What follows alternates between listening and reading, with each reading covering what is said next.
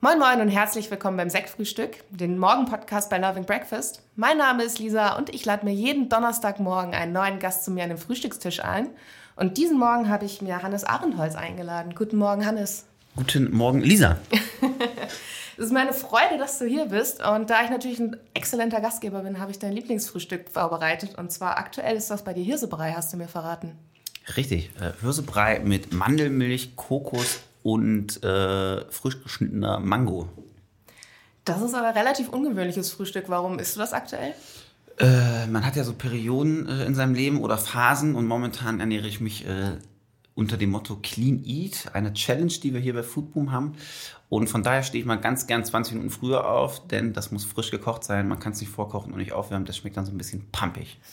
Was genau kann man unter Clean Eating verstehen? Also auf was verzichtest du da? Auf alles. Der Verzicht ist alles. Kein Alkohol, ähm, keine Zigaretten, wenn es mal nötig ist, kein Weizen, kein Zucker, keine tierischen Lebensmittel.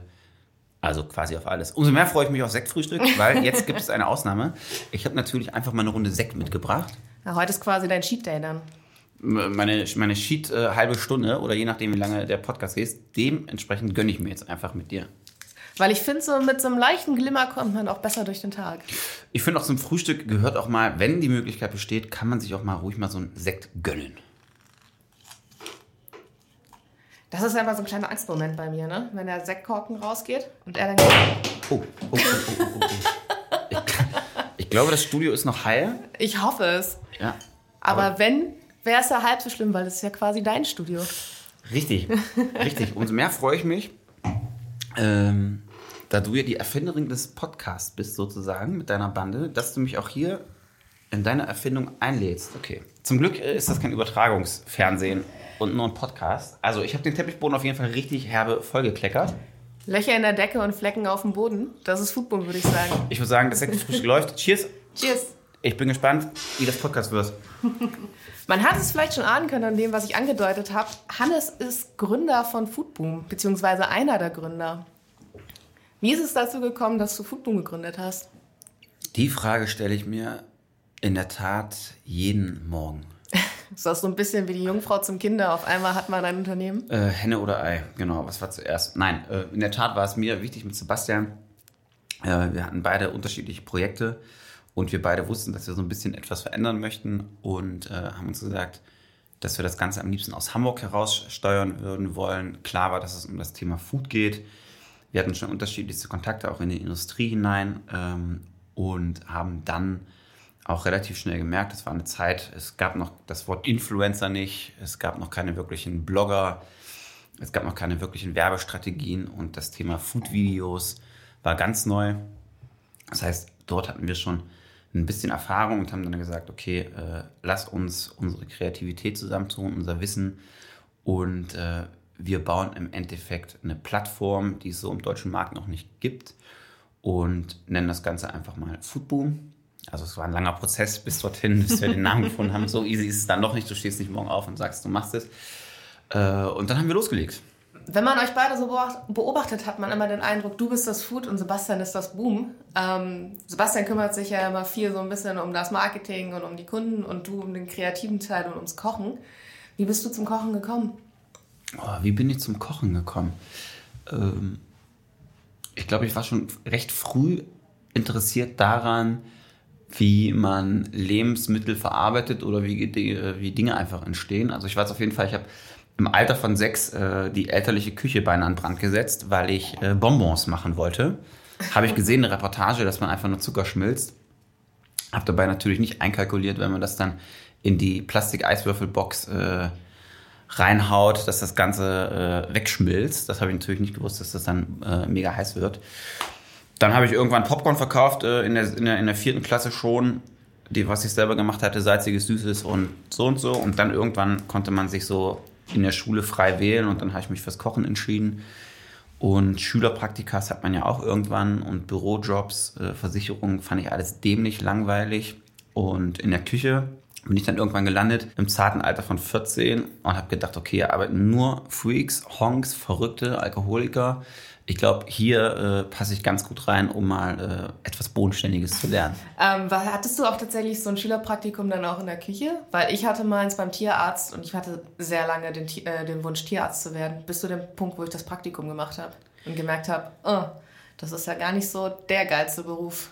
Genau, ich hatte äh, ein Schülerpraktikum in der Küche und zwar im Kartoffelhaus in Halle an der Saale. Mittlerweile gibt es das nicht mehr, da ist jetzt ein Grieche drin. Ähm, und meine Kernaufgabe bestand von morgens 9 äh, Uhr bis 11 darin, circa 50 Kilo Bratkartoffeln schneiden und 20 äh, Kilo Zwiebelwürfel. Das war der fieseste Job meines Lebens. Auf jeden Fall weiß ich, wie man heute Bratkartoffeln schneidet und wie man Zwiebelwürfel schneidet. Nichtsdestotrotz habe ich immer noch die Gerüche in meinem Kopf oder beziehungsweise in meiner Nase und fand die Leute einfach so mega schräg. Also mal haben die sich angeschrien, mal waren die lieb miteinander und jeder von denen hatte so, eine, so einen ganz eigenen Witz. Das ist also der Humor in der Küche. Da könnte, sollte man Bücher drüber schreiben, auf jeden Fall. Das hat mich inspiriert und so habe ich mich dann auch im zarten Alter von 15 einfach beworben, deutschlandweit, um eine Ausbildung in der Küche zu machen. Ich habe auch gelesen, dass du mit 16 schon ausgezogen bist. Also da war der Wunsch auf jeden Fall schon früh verankert. Der Wunsch war auf jeden Fall äh, sehr, sehr tief verankert, weil ich habe die Bewerbung geschrieben, ohne meine Eltern darüber zu informieren. Und äh, nachdem dann, es war ja auch eine Zeit, es gab noch keine Handys und äh, E-Mails sowieso nicht. Und irgendwann ähm, gab es dann äh, ein Mutter-Sohn-Gespräch, was ich mir dann äh, dabei gedacht hätte, mich als Koch zu bewerben, denn meine Mutter hat einen Anruf empfangen von einer gewissen Frau Bell aus dem Landhaus Sonnenhof in der wunderschönen Eifel in Adenau, was denn da los sei. Deine Eltern waren jetzt nicht so ultra begeistert, dass der 16-jährige Hannes schon ausziehen will. Genau, da war ich noch 15 zu dem Zeitpunkt, aber nichtsdestotrotz äh, konnte ich dann irgendwie, habe ich es geschafft, sie mhm. zu überreden, dass sie mich zum Praktikum dorthin fahren. Und dann habe ich eine Woche lang Praktikum gemacht und der damalige äh, Frank Doth hat dann gesagt, okay, alles klar, äh, ihr Sohn ist zum Koch geboren, er würde mir, das war im April und zum August könnte ich anfangen. So schnell kann es gehen und so unverhofft manchmal, ne? Also, Für mich war super. Also ich arbeite ja hier mit zwischendurch auch mit also was heißt zwischendurch, oft mit Leuten zusammen, die selber eine Kochausbildung gemacht haben. Mhm. Und die erzählen immer so leichte Horrorgeschichten. Also ich glaube, die Küche ist ein ganz eigener Ort. Wie war es bei dir? Also wurde auch mit Pfannen geschmissen und mit Messern oder ist das immer nur so ein Gerücht, was man über den Kochausbildung und über den Betrieb in der Küche hört? Ähm, es gibt die kuriosesten Geschichten. Ist, was ich festgestellt habe, ist, entweder man liebt es oder man hasst es. Ich habe mich für die Liebe entschieden, mhm. definitiv. Äh, das hatte mehrere Gründe. Zum einen ähm, war ich zu Hause raus und äh, dann hast du ja auch nichts. Also wenn du weit weg bist von zu Hause, dann schließt du dich irgendwie dem, ähm, wo du gerade dann bist. Und dementsprechend hatte ich dann noch so Arbeitstage zwischen 14 und 19 Stunden tagtäglich. Musste nach der Berufsschule auch immer rein in Betrieb, äh, hatte aber eine phänomenale Ausbildung und ähm, kann vom Hummer zerlegen bis hin äh, zur Austerschlürfen habe ich einfach alles drauf sozusagen. Also das ist mir äh, mitgegeben worden. Nichtsdestotrotz ist es in der Küche auch mal stressig, man hat Nerv und vielleicht ist auch das ein oder andere mal so ein Sauerkrauttopf durch die Gegend geschmissen worden oder eine Fleischgabel geflogen gekommen. Auch das hat man erlebt. genau. Jetzt arbeitest du in einem Medienunternehmen mit 65 Mitarbeitern und bist gar nicht mehr so häufig in der Küche, wie man, glaube ich, manchmal denkt. Worin unterscheidet sich das Arbeiten zwischen diesen beiden Betrieben? Also, gute Frage. Es gibt definitiv einen äh, Riesenunterschied. Das ein, der eine Unterschied ist, wir sind nicht mehr in der Gastronomie, sondern wir sind, äh, wie du sagst, in einem wunderbaren Medienhaus. Auch das hätte ich nicht gedacht, dass Football ein Medienhaus wird. Das muss ich ganz kurz äh, dazu sagen. Ähm, wir entwickeln natürlich Rezepte und äh, klar bin ich nicht mehr so viel am Herd wie früher. Äh, muss ich auch gar nicht. Umso mehr freue ich mich aber, wenn ich heute am Herd stehen darf und kochen kann. Nichtsdestotrotz, wenn ich hier nicht auf der Arbeit am Herd stehe, dann stehe ich zu Hause am Herd und versuche dort zu kochen. Ähm, oder koche dort auf jeden Fall. Und man hat äh, ein anderes Stresslevel heute. So, heute geht es vielmehr darum, äh, Konzepte zu schnüren, kreative Rezepte zu entwickeln, kreative Rezepte mit äh, Partnerintegration zu entwickeln, Mitarbeiter zu motivieren, Mitarbeiter anzuleiten, und aber auch einfach äh, manchmal der Boomer zu sein. Auch das passiert. Es ist, äh, ich glaube, der Stress ist noch ein anderer wie in der Gastronomie, aber ein schönerer Stress. Du hast ja quasi eine rapide Entwicklung zusammen mit Foodboom hingelegt. Also ja, das Unternehmen wurde 2000, November 2015 gegründet. November 2015, genau. Mit wie vielen Leuten habt ihr da angefangen? Äh, wir haben damals, Sebastian und ich, wir haben mit vier Leuten angefangen. Die haben dann auch alle so wunderschön am Holztisch gesessen. Wir haben ein Jahr lang die Location ausgebaut, den ersten Teil. Und Sebastian und ich, wir waren dann noch nebenbei in unserer Beratung tätig und haben das Ganze so ein bisschen ferngesteuert äh, gelenkt. Das war äh, auf jeden Fall spannend und ich glaube, Sebastian wie auch mich äh, hat es dann überrascht, dass wir so ein rapides, schnelles Wachstum hingelegt haben. Also man, man hat ja so Planzahlen und man rechnet auch, äh, das sollte man tun, wenn man ein Unternehmen gründet.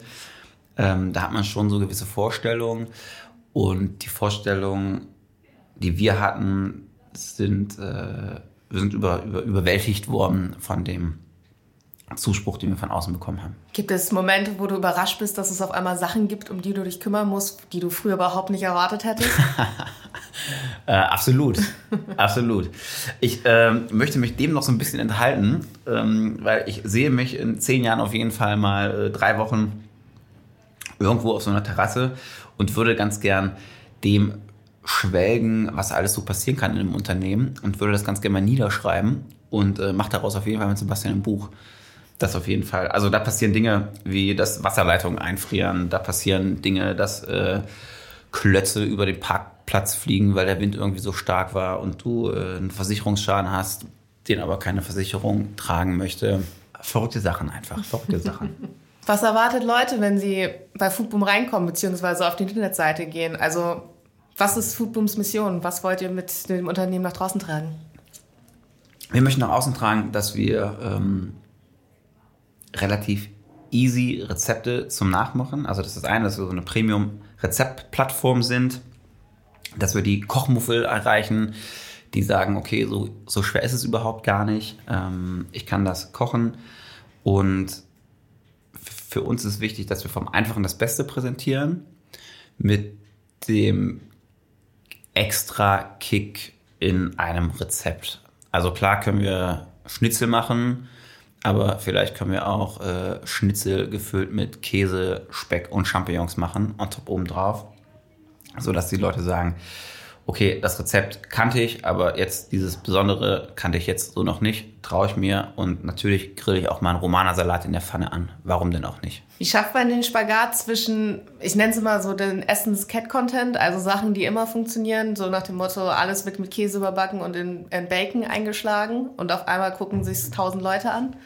Wie schafft man da den Spagat zwischen Sachen, die ankommen und Sachen, die man nach draußen tragen will? Weil wie vermittelt man den Leuten so, ey, die Rezepte, die wir haben, sind cool, auch wenn es nicht nur Bacon und Käse ist? Das entscheidet, das entscheidet der User äh, selber für sich. Wir haben die klare Entscheidung getroffen, klar könnten wir jetzt so einen Schokoladenriegel äh, noch frittieren und könnten noch mehr Käse und noch mehr Speck. Und wir sehen auch einfach, dass das gewisse Viralbomben sind und wie du es so gesagt hast, Cat-Content. Die Frage, die wir uns einfach dahinter stellen, ist, macht derjenige, der das Rezept sich anguckt oder äh, den Käse und den Speck, würde der das jemals nachmachen? Also würdest du dir selber persönlich eine Schaufel Käse in deinen Ofen reinhauen, Speck oben drauf und dann noch eine Flasche Mayonnaise hinterher? Sind wir natürlich nicht, das wollen wir auch gar nicht mit Foodboom. Uns ist es wichtig, dass du äh, inspiriert wirst von diesem Rezept und dass du dich auch traust, äh, es nachzukochen.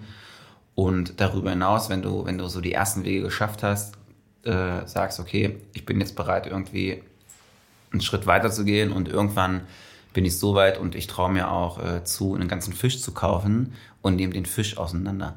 Das heißt, wir wollen mit Foodboom auch Wissensvermittler sein und wollen dich den Tag über begleiten, wenn du Fragen zu Rezepten hast, wenn du Fragen zu Lebensmitteln hast, wie mache ich das? So, das soll auf unserer Plattform passieren. Hast du jetzt mit reichlich Kocherfahrung im Hintergrund irgendwas, wo du sagst, okay, das ist eine Koch- oder eine Lebensmittelerfahrung, die jeder Mensch mal gemacht haben sollte? Also als Beispiel, mein Cousin ist begeisterter Jäger, aber er ist der Überzeugung, dass jeder in seinem Leben schon mal äh, ein Tier schlachten bzw. jagen sollte.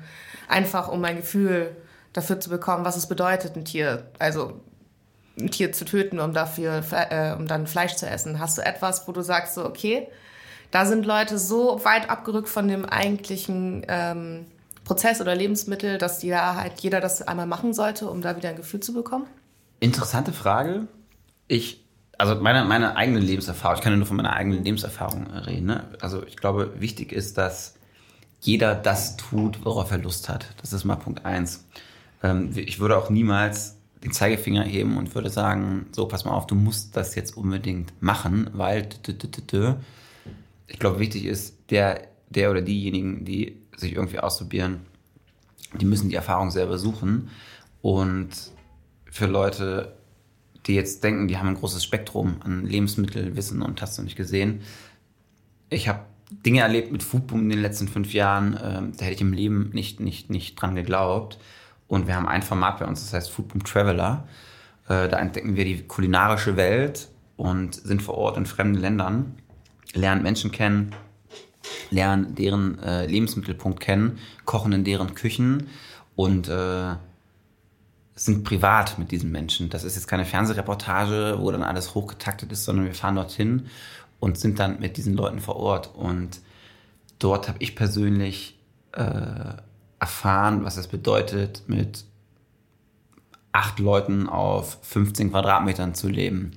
Was es bedeutet, ähm, mit dem Boot rauszufahren und vom Fischen zu leben.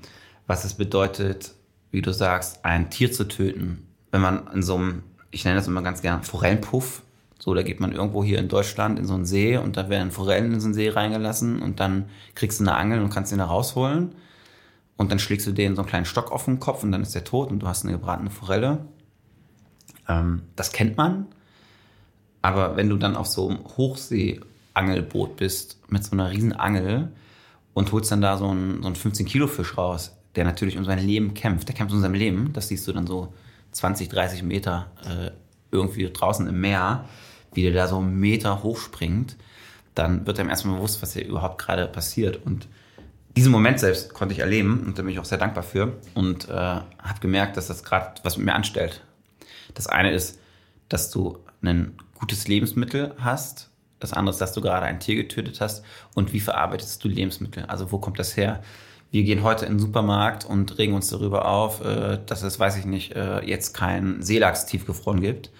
Aber wie passiert das überhaupt, dass es jetzt kein Seelachs tiefgefroren gibt?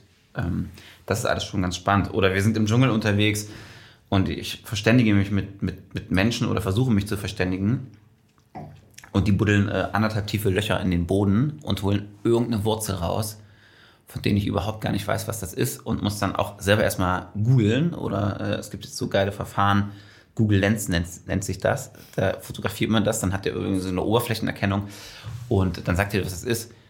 Und ich habe in meinem Leben noch nie eine Maniokwurzel gesehen, die ein Meter lang ist. Also das kennst du ja auch nur.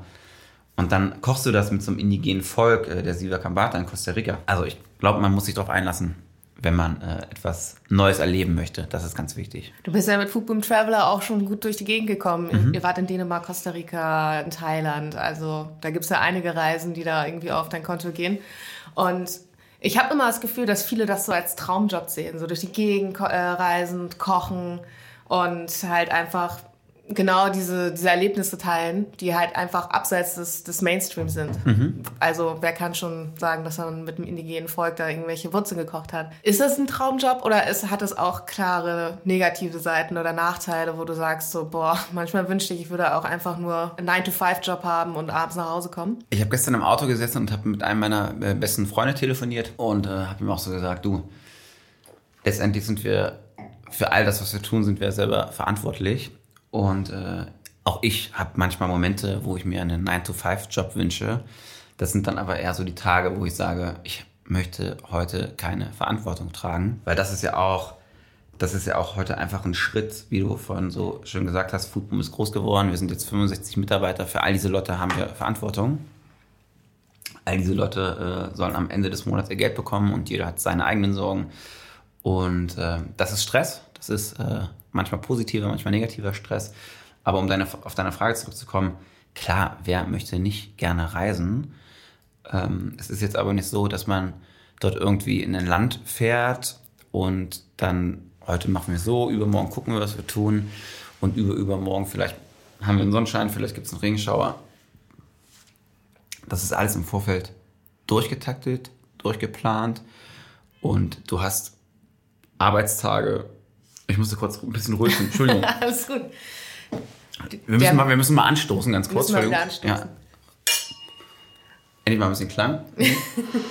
Wir haben natürlich durchge durchgetaktete äh, Tage und ich gebe es dir an einem Beispiel von Kolumbien. Unsere erste große Reise, wir waren mit acht Leuten unterwegs äh, Kameraleute, Fotografen, äh, Social Media, äh, der Olaf und ich. Es, die Reise geht ja los, dass du erstmal einen Arbeitsvisa brauchst. Dann bist du am Flughafen. Dann nimmt dich der Zoll mal komplett auseinander, weil du mit einem Übergepäck von 200 Kilo am Start bist. Die fragt, wofür braucht ihr zwei Drohnen, wofür braucht ihr zwei Kameras, wofür die Tontechnik, was ist das? Habt ihr da eine Bombe drin?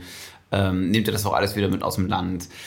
Und dann kapierst du erstmal, was, was überhaupt jetzt passiert. Das heißt, du bist auf einer Reise mit einem Produktionsteam und hast äh, noch vor zwei Jahren die Idee gehabt, ein Unternehmen zu gründen, was Premium-Rezepte irgendwie an den Start bringt. Und auf einmal bist du in einem anderen Land äh, der Erde.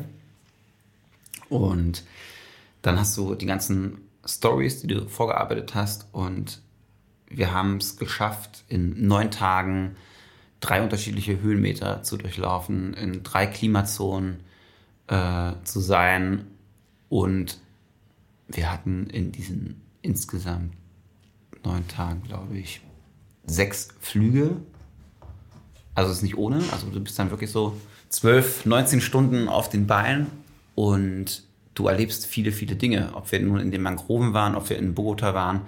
Und ich habe meinem Vater zum Beispiel ein Bild geschickt von den Fischern aus den Mangroven. Und der hat gedacht, wir würden bei Menschenfressern äh, rumhängen dann kapierst du überhaupt, was da, was, was da, was da gerade passiert. Und dementsprechend haben aber all diese Menschen, wo wir vor Ort sind, die leben dort und die bieten uns zu essen an. Und dann hast du auf einmal Situationen, mit denen du erstmal klarkommen musst. Das heißt, da sind dann Kinder, die haben noch nie in ihrem Leben eine Kamera gesehen. Das heißt, die, die zipfeln auch an Mike, an einem unserer Kameraleute, zipfeln die natürlich, weil die wollen alles anfassen, die wollen alles riechen und wollen wissen. Dann haben die noch nie ein Klappmesser in ihrem Leben gesehen, was wir dabei haben und fangen an, an der Klinge da rumzupacken und du denkst, oh Gott, oh Gott, oh Gott, was ist jetzt, wenn hier irgendwas passiert? Dann bekommen wir gezeigt, wie wir mit einer Machete eine Kokosnuss selber aufschlagen. Und jeder will natürlich dann seine eigene Kokosnuss aus dem Team aufschlagen. Und, und du hast so auf einmal so Ängste, wenn, irgend, wenn diese scheiß Machete abbricht oder sich irgendeiner aus deinem Team Finger abhackt. Was machst du? Natürlich beschäftigt man sich mit, der, mit dem Land, mit der Reise. Ähm, das Team ist angewiesen, nichts Rohes zu essen. Und wenn es rohe Sachen gibt, dann werden die nur aus der Schale herausgekratzt. Es gibt keinen Salat, Wasser nur aus Flaschen. Und dann aber irgendwann bist du an einem Punkt, da bist du fernab von jeglicher Zivilisation und die Leute bieten dir einfach zu essen an. Und du sagst nicht nein, weil du nicht unhöflich bist. Und dementsprechend hast du nachher acht Leute aus dem Team, die einen selbstgemachten Salat essen und zwölf Stunden später kriegst du einfach die Hardcore-Quittung und ähm, es gibt Leute, die dann auf einen, auf einen Markt kreidebleich durchschwitzt anlaufen, umfallen, die musst du in ein Taxi setzen, du musst dich um die pflegen.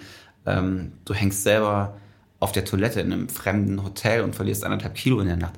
Das sind alles Stories, äh, das sind alles Stories, die, die passieren. Also es ist, es ist geil, das zu erleben, aber es ist kein Zuckerlecken.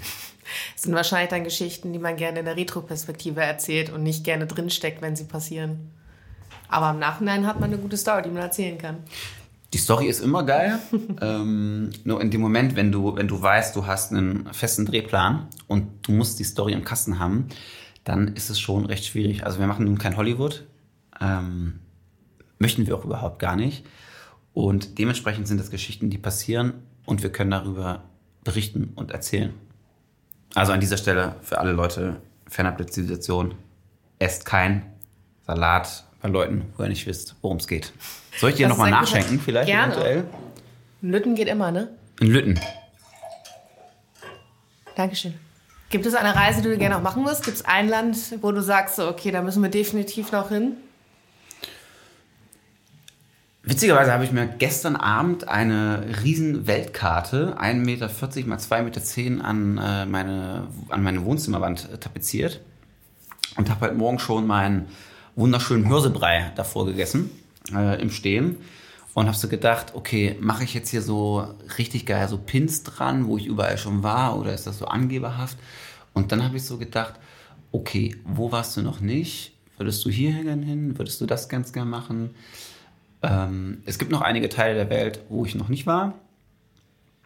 Ähm, und ich weiß für mich, ich werde sie alle bereisen definitiv, aber ich habe jetzt keinen konkreten Plan, was ich machen würde wollen als nächstes. Das nicht, nein. Also du hast jetzt kein Land, was jetzt direkt auf deiner Bucketlist steht, wo du sagst, oh, krass. Nö, das ist ja, das ist ja so äh, in, in, unserem Geschäft äh, heute. Also ich habe mich daran gewöhnt, dass ich von Überraschung auch lebe. Ich weiß auf jeden Fall, dass ich im, im Mai nach äh, Nevada machen werde und nach Las Vegas.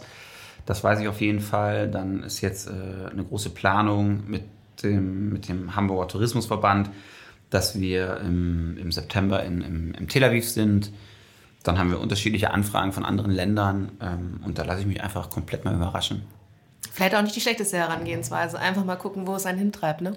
Genau, das, das Schwierige ist dann halt, wenn man irgendwie privat irgendwo hinreisen möchte, dann äh, hast du natürlich schon ein, also es ist ein Luxusproblem, ein definitives Luxusproblem, dann hast du natürlich schon Erkenntnisse oder Erfahrungen, wo du sagst, oh, das Land wäre jetzt geil oder das wäre nicht geil. Was ich auf jeden Fall machen möchte, nochmal privat, ist äh, Costa Rica, um einfach mehr Zeit zu haben, um das Land äh, besser kennenzulernen und die Leute vor Ort.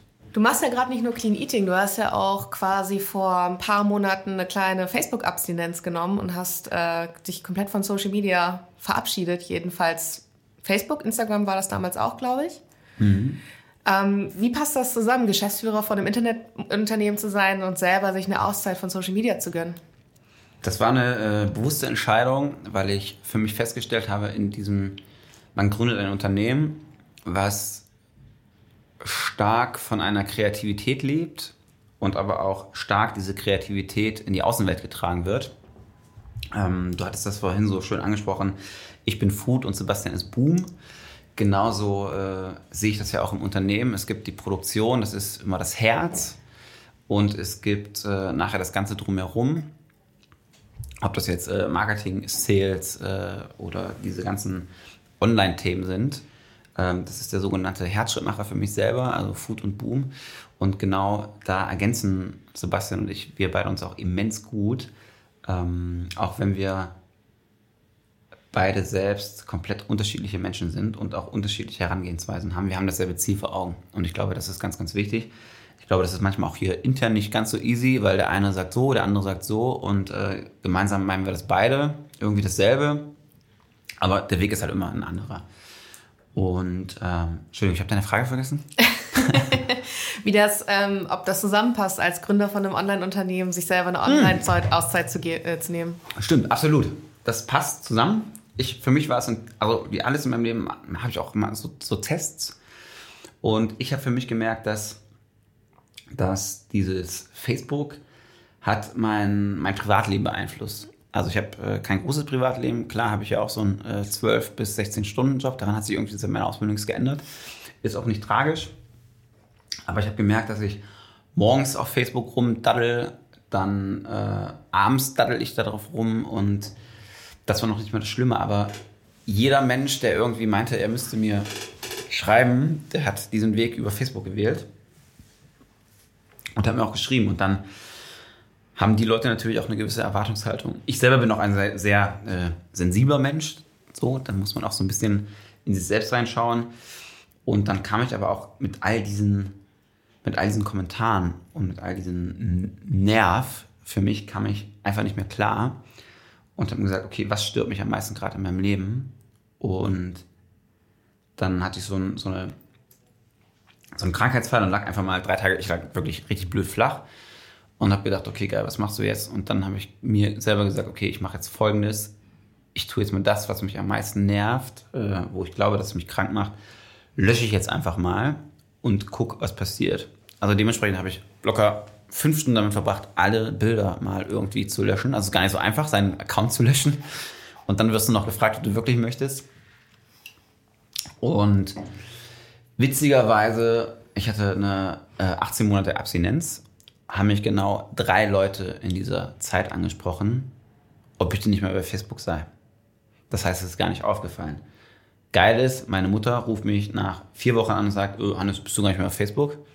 Und ich dachte, krass, meine Mutter. Meine Mutter checkt es, dass ich mich mal abmelden musste. Aber auch irgendwie ganz schön. Nee, Nächstens absolut. guckte noch mal nach nach dem Jungen. absolut. Und ähm, natürlich tat man die, mit, mit tat diese Auszeit immens gut. Ähm, nur umso schwieriger war es für mich, wenn ich jetzt einfach äh, wissen wollte, wie ist welches Video angekommen, äh, wie sind irgendwie neue, wie, wie ist der neue Algorithmus von Facebook, ähm, wen penetriere ich jetzt damit und sage, okay, gehen wir ganz schnell auf Facebook, ich muss jetzt mal was checken. Und natürlich habe ich mich auf dem Laufenden gehalten. Nur ich selber war nicht mehr in der, in der Antwortpflicht oder in der Nachweisbarkeit. So. Und jetzt habe ich mir gesagt, okay, ich habe das jetzt alles so ein bisschen überwunden. Ähm, geil war für mich dann auch, ich habe Facebook beendet und habe Instagram gestartet. Das heißt, mit dem einen hörst du auf und mit der neuen Droge beginnst du im Endeffekt. Und das ist ein ganz spannendes Feld, aber du, das ist unser Geschäftsfeld. Ja, ich finde es halt auch irgendwie ähm, wichtig, dass man selber auch mal ein bisschen up to date ist, dass man halt bei Sachen einfach auch weiß, wovon Leute reden, wenn es halt jetzt sowas wie Stories kommen. Also ich habe mich ganz lange Stories verwehrt und meinte so, das ist das brauche ich nicht. Also das, man hat sich so ein bisschen wie eine alte Dame dann in dem Moment gefühlt. Aber mhm. mittlerweile verstehe ich den Sinn von Stories, einfach dadurch, dass man es nutzt. Und ähm, aber ich sehe halt auch diesen, diesen Stressfaktor, weil man hat ja auch irgendwie, ich finde bei Instagram noch krasser als bei Facebook. Ich finde, bei Facebook streitet man sich und bei Instagram ist man neidisch. Das mhm. ist so das, was ich mit, äh, mitbekommen habe. Und dass einen das auch wirklich, wenn man gerade auch so einen Moment hat, wo man sich selber so ein bisschen, oh, nicht so gut fühlt oder irgendwie ein bisschen schlechtere Stimmung hat und dann auf Instagram geht, dass es eigentlich unbedingt die Stimmung nach oben zieht, sondern dass man halt irgendwie eher so, ein, ah, so, so in so einen negativen Drall reinkommt. Genau, ja, da gebe ich dir recht. Das ist, ähm, ich, ich glaube, Instagram hat sich immens äh, weiterentwickelt. Ich glaube, Instagram ist auch einer der Kanäle, der jetzt so in die, in die Zukunft gesehen äh, immer spannender wird. Auch für uns selber mit Foodboom. Und äh, egal, wo du dich auf Instagram bewegst, ob du jetzt irgendwie mit Food zu tun hast, ob du mit Graffiti zu tun hast, ob du mit irgendwelchen Beauty-Unternehmen zu tun hast, ähm, alle Leute machen Stories, definitiv. Auch ich selber mache jetzt Stories.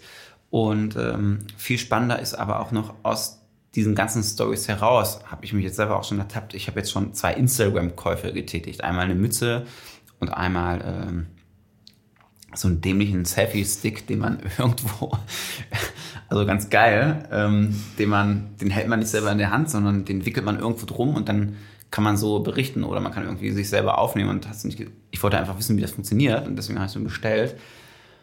Das heißt, es ist auf einmal ein Bedürfnis in mir erweckt worden, was ich selber überhaupt gar nicht wusste, dass ich das habe. Und ich weiß nicht, ob ich das auf Facebook getan hätte. Und auch da gebe ich dir recht, auf Facebook ist so eine Art Forum und äh, Meinungsauseinandersetzung entstanden. So, währenddessen du irgendwie auf Instagram sagst, so, oh Gott, will ich auch, wo bist du? Äh, ich komme sofort vorbei. Mhm. Ist auf äh, Facebook mehr so, ah, schon wieder das. Also eher so diese Negativhaltung. Mhm. Genau. Ich hatte auch in einer Folge mit, mit Hannah Frei geredet, die hat ein zuckerfreies Kochbuch geschrieben. Und da habe ich, und da fand ich das sehr erfrischend, dass sie halt auch meinte, so Leute, entspannt euch mal, auch ich esse Kuchen. Es geht halt nur darum, dass man halt so ein generelles, also dass man halt ein Bewusstsein für etwas schafft. Und da in dem Zuge hatten wir auch über Ehrlichkeit bei Instagram geredet, weil ich glaube, dass halt irgendwie bei Instagram halt immer sehr eine, eine Scheinwelt beziehungsweise nur bestimmte Aspekte eines, eines selbst nach vorne getragen werden. Irgendwie bei, bei Hannah war das dann so dieses so, ich esse halt nur zuckerfrei, aber sie meinte so, ey Leute, ich bin halt auch ehrlich. Dass sie halt auch so ein bisschen diese Ehrlichkeit zwischendurch vermisst, dass es halt irgendwie nicht alles geil und poliert und wir sind alle super fit und reisen durch die Welt und sind, keine Ahnung, fahren zum Feierfestival und alles ist super. Mhm. Und ähm, wie hast du das erlebt? Also als du dann halt bei Instagram dich angemeldet hast, hattest du das auch das Gefühl so, okay, ein bisschen mehr Ehrlichkeit wäre irgendwie erfrischend und versuchst du da irgendwie auch in der Richtung was zu machen? Oder ist es für dich eher so, ey, es ist halt wie damals auf dem Dorf, man zeigt halt irgendwie nur bestimmte Aspekte und das ist ja auch okay? Du, spannende Frage. Also ich war mit, äh, es gab einen Instagram-Kanal namens Veggie TV, äh, längst vor Foodboom und längst vor Sebastian. Und mit, mit, mit Veggie TV haben wir damals so Awards abgeräumt. Da hat noch keiner nach irgendetwas gefragt, sondern es gab auf irgendein irgendwo kam her so selbsternannte Leute, die irgendwas prämieren und Preisgelder vergeben haben und hast du nicht gesehen. Und da bin ich auf Leute gestoßen, äh, die dann so mein Instagram-Profil gecheckt haben und gesagt, das ist viel zu wenig Instagram-Leute, die du da hast, du brauchst viel mehr Follower, mach mal so und so und so. So, und dann, ich bin auch sehr schnell relativ geil anti. So, das kann ich nach wie vor heute auch ganz gut. Äh, und habe mich dem überhaupt gar nicht freigemacht. Und mir war diese ganze Instagram-Kacke, war mir auch einfach mal hart egal. Ähm, und so dann im Laufe der letzten zwei Jahre ist mir aber aufgefallen, wie wichtig Instagram heute ist und wie wichtig dieser, es ist so eine Art Darstellungszwang. Wie du sagst, es ist ähm, so eine Scheinwelt oder auch ein Dorf. Es ist natürlich so, jeder versucht das zu posten, wo er sich gerade in der besten Lage sieht. Und das merkt man ja auch. Ich muss schon wieder rülpsen, das ist verrückt.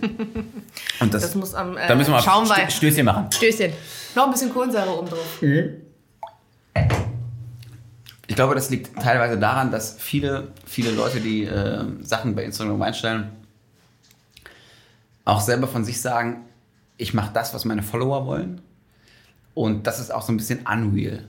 Deswegen finde ich gerade das Beispiel von Hannah so äh, charmant, wo sie sagt, okay, natürlich esse ich äh, auch Kuchen mit Zucker. Ich hatte Leute hier, die haben irgendeine Challenge verkauft für irgendjemanden, wo sie dann nur Sport machen und sich von irgendwelchem Blödsinn ernähren, aber dann hinter der Kamera haben sie sich halt mal hart einer selber reingegeben und haben gesagt, oh, das muss ja keiner wissen. Das ist halt auch so ein bisschen für mich unreal, aber okay, das muss jeder für sich selbst entscheiden, aber für mich äh, ist heute Instagram so ein bisschen das neue Facebook. Und deswegen will ich jetzt, also deswegen habe ich mich auf Facebook auch wieder angemeldet, um zu checken, wo sind überhaupt genau die Unterschiede und wie schaffst du es, äh, dein Content heute neu zu verknüpfen, weil das, das ist unser Geschäft. Du guckst, wo entsteht der Content, klar, der entsteht hier bei uns. Und in welche Kanäle strahlst du den, die nachher raus? Ist es Facebook, ist es Instagram, ist es YouTube, äh, genau. Die funktionieren ja auch alle nach einer anderen Logik. Das ist ja auch etwas, was man irgendwie lernen muss. Absolut. Hier, man kommt ja auch selber da irgendwie nicht so raus. Man sagt immer so, ich bin ehrlich, aber eigentlich, also natürlich, ich zeige halt auch nicht irgendwie, wenn es mir schlecht geht, mache ich ein Foto bei Instagram und lade das hoch. Sondern man zeigt ja auch irgendwie, es ist ja ein Kanal, den man halt für sich selber dann auch nutzen kann. Und äh, das muss man, glaube ich, dann einfach so ein bisschen reflektierter umgehen, schätze ich einfach mal. Absolut. Wir sind, wir sind, wir bewegen uns heute alle komplett wie auch andere Unternehmen oder wie auch andere Leute in ihrem Daily Business. Und ähm, manchmal, ist es, manchmal ist es zu einfach gedacht, wie das es nachher in die Umsetzung geht. Und man sagt, okay, man hat das Video und dieses Video funktioniert jetzt in 1 zu 1, 16 zu 9, 4 mal 5, äh, was haben wir noch? Se- 9 zu 16 ist 9 zu, äh, 9 zu 16 ist das Neueste, ja. Ist jetzt so Das hochkant. ist Stories, ja. Genau, einer meiner besten Freunde hat mir mal gesagt, wer äh, vertikale Videos dreht, der muss auch vertikale Kinos bauen. Ich glaube, äh, davon können wir uns verabschieden. Und ähm, das eine sind äh, Formate oder irgendwie, äh, wie sie angepasst sind. Und das andere ist, für welche Kanäle ist der Content bestimmt. Und wir leben in der heutigen Welt so weit, dass wir es selber bestimmen können und wir müssen es halt einfach bedienen. Und ich komme zurück zum Daily Business. Du bist in diesem Daily Business auch gefangen. Auch wir sind dort gefangen, definitiv. Und äh, schaffen es überhaupt gar nicht, all die Bedürfnisse, die da draußen irgendwie herrschen oder die unerkannten Bedürfnisse äh, zu bedienen. Mhm, danke.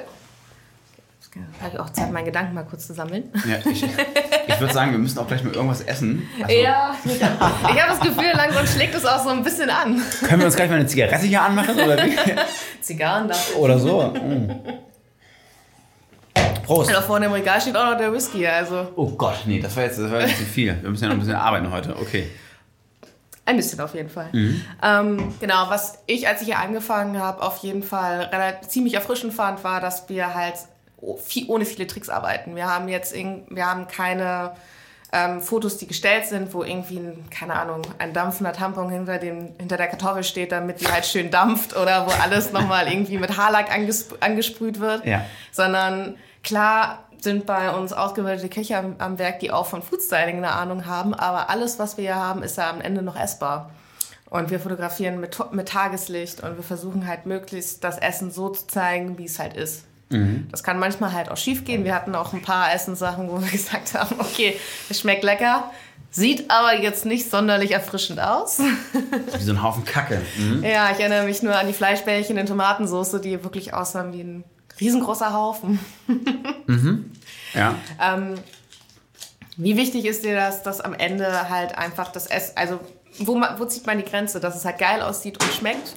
Also wo, was ist für dich da der wichtigere Aspekt? Ähm, also das auch noch mal zur äh, Unternehmensphilosophie von Foodboon. Ich habe mit Sebastian, währenddessen wir ein Jahr lang eine Lagerhalle oder eine ehemalige Holzfabrik ausgebaut haben, war es uns natürlich wichtig, dass wir immens viel Austausch hatten äh, zu Beginn und ähm, wer hat das Anrecht auf die Location, wenn wir die ausgebaut haben, äh, wie sieht es aus mit Partys hier machen, ähm, wie sieht es nachher aus mit der Fotowelt? Und wir beide haben uns dazu entschlossen, wir sind so real wie möglich. Und das ist der Grund, warum wir auch Foodboom gegründet haben. Wir hatten einfach keinen Bock mehr auf so eine Scheinwelt. Und ähm, ich selber bin aus so einer Welt gekommen, wo man, wo es gar nicht darum ging, dass man, wenn man ein Foto shootet, dass es um das Gericht ging, sondern es ging eher darum, wie ist das Lichtverhältnis? Liegt die Petersilie jetzt links oben rechts am Teller oder liegt die rechts unten am Teller? Oder oh Gott, oh Gott, oh Gott, das Besteck passt jetzt überhaupt gar nicht. Das ergibt überhaupt gar keinen Sinn, dass das jetzt links liegt, das Messer, weil man isst ja mit der rechten Hand. Das heißt, man hatte um ein, ein sogenanntes Setting herum, hatte man vier Du hast deinen Rülps versteckt, geil. Man hatte um ein Setting herum vier Leute, die überhaupt nichts mit dem Gericht zu tun hatten. Und jeder von denen hatte seine eigene Meinung in seinem speziellen Feld und das war alles in Ordnung. Und dann bist du relativ, bei, dann bist du relativ schnell bei der Werbefotografie. Und Sebast, wieder Sebastian und ich wollten Werbefotografie betreiben.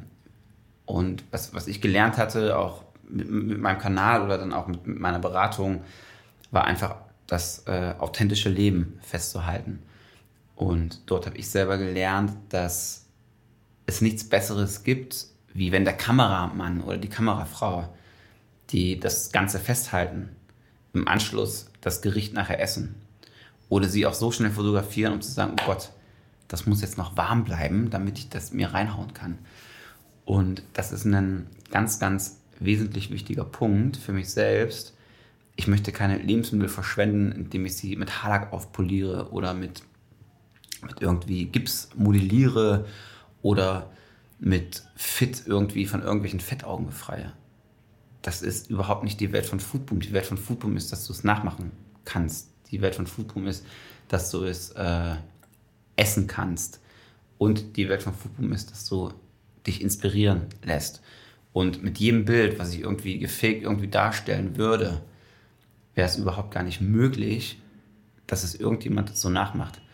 Natürlich gucken wir nochmal bei dem einen oder anderen Bild, ob der Koriander irgendwie gut sitzt und vielleicht pinseln wir auch mal irgendwo auf einem Stück Fleisch einen Hauch Öl nach, was in der Pfanne ist. Gar keine Frage.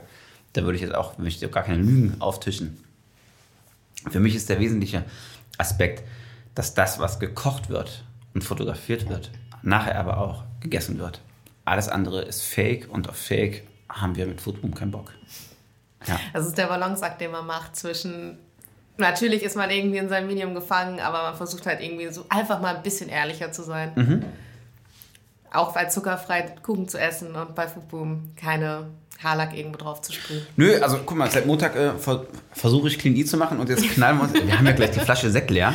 Ja, das ging überraschend schnell. Ähm, und ähm, du, und das gehört irgendwie dazu. Ich, ich fand's, ich habe mich so gefreut, dass du, dass du mich eingeladen hast äh, auf, diesen, auf diesen Podcast. Das war jetzt ja noch nicht mehr irgendwie von mir geleitet. Und das ist ja nochmal so ein bisschen so ein wesentlicher Punkt, dass wir auch so, so Freiheiten geben wollen. Und äh, ihr macht das gerade so in eurem, in eurem Kanal Loving Breakfast und Ome Italy. Ihr macht das ja so spannend. Und ich selber beobachte, wie ihr in dieser, äh, es ist ja mehr oder weniger ein autonomes Projekt, wie ihr arbeitet, äh, fernab von irgendwelchen Hierarchien oder der Geschäftsleitung. Und deswegen habe ich gedacht, wenn ich jetzt zum Sektfrühstück eingeladen werde, dann knallen wir uns mal eine Pulle Sekt.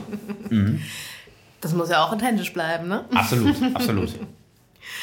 ähm, genau. Ähm, ja, irgendwie habe ich mal viel so das Gefühl, dass halt auch so in, in, in jungen Unternehmen oder kleinen Unternehmen vieles ein Balanceakt ist. Also ich habe jetzt mit ein paar Leuten geredet im, im Laufe des Podcasts, die ein neues Unternehmen gegründet haben, die ein Restaurant aufgemacht haben. Und alle haben irgendwie mir so dieses... Ähm, was bei allen rauskam, war dieses so, es ist super schwierig, so seine ähm, Idee umzusetzen, seine, seine, mit der Idee, mit der man gestartet ist, so, ähm, und halt irgendwie dann doch wirtschaftlich zu denken, dass das irgendwie ein schwieriger Balanceakt ist zwischen den, ähm, halt auch nicht, nicht scheitern, aber auch so merken, so, okay, wir müssen Kompromisse eingehen. Hat, hast du diese Erfahrung auch, dass du auf einmal gemerkt hast, so, fuck, ich muss hier gerade einen Kompromiss eingehen, auf den ich eigentlich keinen Bock habe? Jeden Tag. Ich gehe mittlerweile jeden Tag Kompromisse ein, die aber auch notwendig sind, um zu sagen, es geht weiter nach vorne. Also jeder, der heute ein Unternehmen gründet, äh, in welche Richtung auch immer, ob das jetzt äh, Beauty, Restaurant, äh, LEH, egal was, muss kompromissbereit sein. Und ich selber für mich glaube auch, ich bin der schwierigste Fall unter allen. Ich hasse Strukturen, ich hasse Prozesse und ich hasse, wenn irgendetwas nicht aus meinem Kopf funktioniert. Und bei einer Größe von 65 Mitarbeitern ist A für mich erstmal, müssen die Leute verstehen, was ich überhaupt will. Und da bin ich selbst kritisch genug, um zu sagen, manchmal fällt es mir auch nicht einfach, genau das überhaupt mitzuteilen, was, was ich selbst als Person möchte oder welche, welche Anforderungen ich selbst an irgendein Projekt habe oder irgendwie gerade an das, was, was, was, was, was passieren soll. Ähm, dann haben wir Prozesse entwickelt und Strukturen und sind noch dabei, das einzuführen. Und da ist für mich auch what the fuck ist eine fucking Struktur? Äh, wenn ich meine, ich müsste morgens um 11 Uhr erst auf der Arbeit sein, dann bin ich um 11 Uhr auf der Arbeit oder ich arbeite bis tief 23. Also das war mein Leben davor.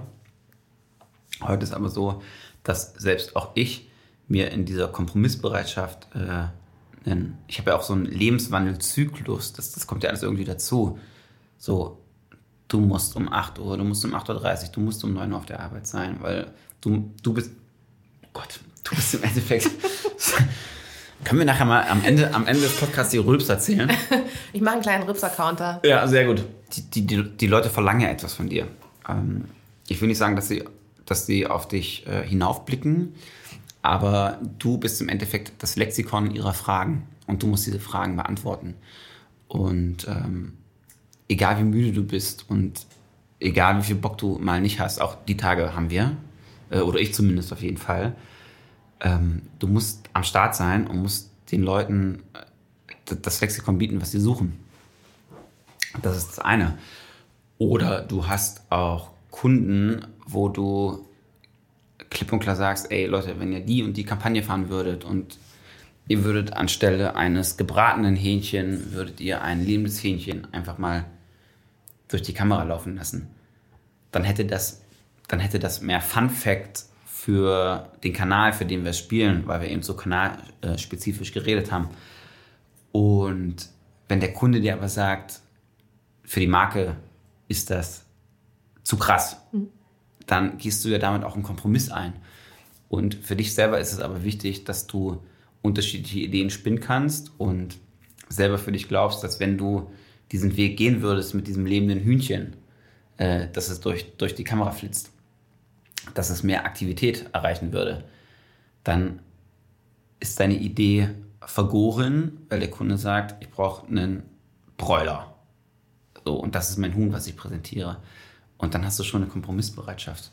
Und das habe ich jeden Tag irgendwo, das hast du wahrscheinlich auch irgendwo, oder? Klar, es ist ja ähm. auch irgendwie so die Quintessenz des Zwischenmenschlichen. Ich meine, was, also Arbeit ist ja auch einfach ähm, etwas, was halt nicht mit dir alleine funktioniert, außer man ist jetzt wirklich selbstständig und zieht sein komplett sein eigenes Ding durch. Aber selbst dann muss man halt einfach demjenigen, der einem Geld dafür gibt, halt auch Kompromisse eingehen. Genauso ist ja die Arbeit in einem Team. Also die Hierarchien können noch so flach sein. Trotzdem musst du ja irgendwie etwas herausbringen, was, auf das sich alle einigen können am Ende. Und das ist ja dann immer ein Kompromiss. Also mal mhm. hat man irgendwie das Gefühl so, okay, meine Vision ist mehr umgesetzt worden als ein anderes Mal. Mhm. Aber es ist ja, aber auch, ich meine, Kompromiss hat immer so was Negatives besetztes. Also es heißt immer so, dass halt das, was ich will, nicht komplett umgesetzt wurde. Aber manchmal ist das ja auch was super Produktives, weil ein Kompromiss bedeutet ja auch so, dass jemand anders noch seine Idee mit eingebracht hat und auf einmal etwas Geileres entsteht, als das man vorher gedacht hat. Absolut. Also das ist auch, es ist ja nicht so, ich sehe das immer so, oft wird gesagt, äh, ich hasse es auch, wenn, wenn Leute zu mir sagen, du bist Chef, so am Arsch, so ich bin nach wie vor, möchte ich als, als Hannes, als Mensch äh, behandelt werden. Und wenn Leute zu mir kommen und die haben ein Problem, dann sollen sie mir das einfach offen und ehrlich sagen und sollen nicht so lange um heißen Brei rumreden oder viel schlimmer noch hinten heraus irgendwie blöd labern. Ähm, und auch ich selber stelle für mich fest, dass wenn man einen Kompromiss eingeht, ne, dann muss das überhaupt gar nicht negativ behaftet sein. Äh, gestern Abend zum Beispiel habe ich hier noch ein bisschen länger gesessen mit dem Sales-Team Und da ging es um eine Kampagne für, für, für einen Kunden. Und ich war so beharrt auf meine Strohhalmbrille, ja, aus einem Drink heraus. Ähm, wo ich, weil ich einfach nur so eine Story kannte mit so, mit so einer Strohhalmbrille, die mich halt einfach schon, da sind die Backen schon oben an den Augen angekommen, weil ich mich kaputt lachen muss. Äh, und die Leute sagen einfach, nee, das funktioniert einfach nicht. So, das ist, das ist Kacke, was du gerade erzählst. Und dann, dann gehst du ja auch einen Kompromiss ein. Sogenannter, in Anführungsstrichen, Chef von dem Team gesagt bekommst, deine Idee ist Kacke. So, dann überlegst du erst und wenn du ein guter Chef bist, oh Gott, das ist jetzt Selbstlob, dann nimmst du das an und hinterfragst deine Idee nochmal und redest fünf Minuten später mal nicht über das Thema und dann checkst du, okay, krass, die haben wirklich recht, deine Idee war richtig kacke. Und das ist ja auch ein Weg der Kompromissbereitschaft. Das heißt, du selber, also ich in, dem Fall lerne ja noch dazu und kann sagen, ey Leute, vielen Dank, dass ihr so sagt und nicht einfach das umsetzt, was ich sage. So, das ist gut. Auf der anderen Seite gibt es aber auch mal Momente, da ist es schwierig oder es ist schwierig, dem Team dann so mitzuteilen, wir müssen das jetzt so machen aus dem und dem Grund und das war die Heizung. Und es gibt Größe ist okay, alles andere. Ja, alles andere müssen wir rausschneiden. ähm, und ähm, ja, keine Ahnung, Kompromisse. Gehört zum Leben dazu. Ja. Absolut. Und zur Firma. Auf jeden Fall. In jeder Beziehung gehst du Kompromisse ein. Äh, bei jedem Einkauf gehst du, du gehst auch, selbst in Rezepten gehst du Kompromisse ein. Wenn du jetzt keine mehlig kochende Kartoffel hast, dann musst du halt aus einer festkochenden Kartoffel Kartoffelpüree machen. Aber irgendwie kriegst du es hin. Da hat man halt ein bisschen stückerige Variante. Flockig. Kann, flockig. Kann auch schön sein. Mhm. Vielleicht entsteht ja auch was Neues dadurch. Das ist ja immer das Schöne. Hannes, ich danke dir für deine Zeit. Vielen Dank, dass du zu mir zum Frühstück gekommen bist und äh, wir uns gemeinschaftlich auf jeden Fall die Flasche Sekt reingehauen haben. In der Tat, äh, vielen Dank, Lisa, für die wundervolle Einladung. Jetzt, wo du nicht mehr abstinent von Social Media bist, wo können die Leute dich finden? Einfach unter äh, Foodboom natürlich oder Hannes Arentholz. Mehr Informationen zum Podcast findet ihr natürlich bei Loving Breakfast. Folgt uns einfach bei Instagram oder bei Facebook. Da erfahrt ihr auch das, äh, als erstes, wer als nächstes bei mir am Tisch Platz nimmt. Ähm, vielen Dank, dass ihr den Morgen mit uns verbracht habt. Und ich wünsche euch auf jeden Fall noch einen schönen Tag, in, äh, einen schönen Start in den Tag. Ich hoffe mit Sekt, genau wie wir. Tschüss.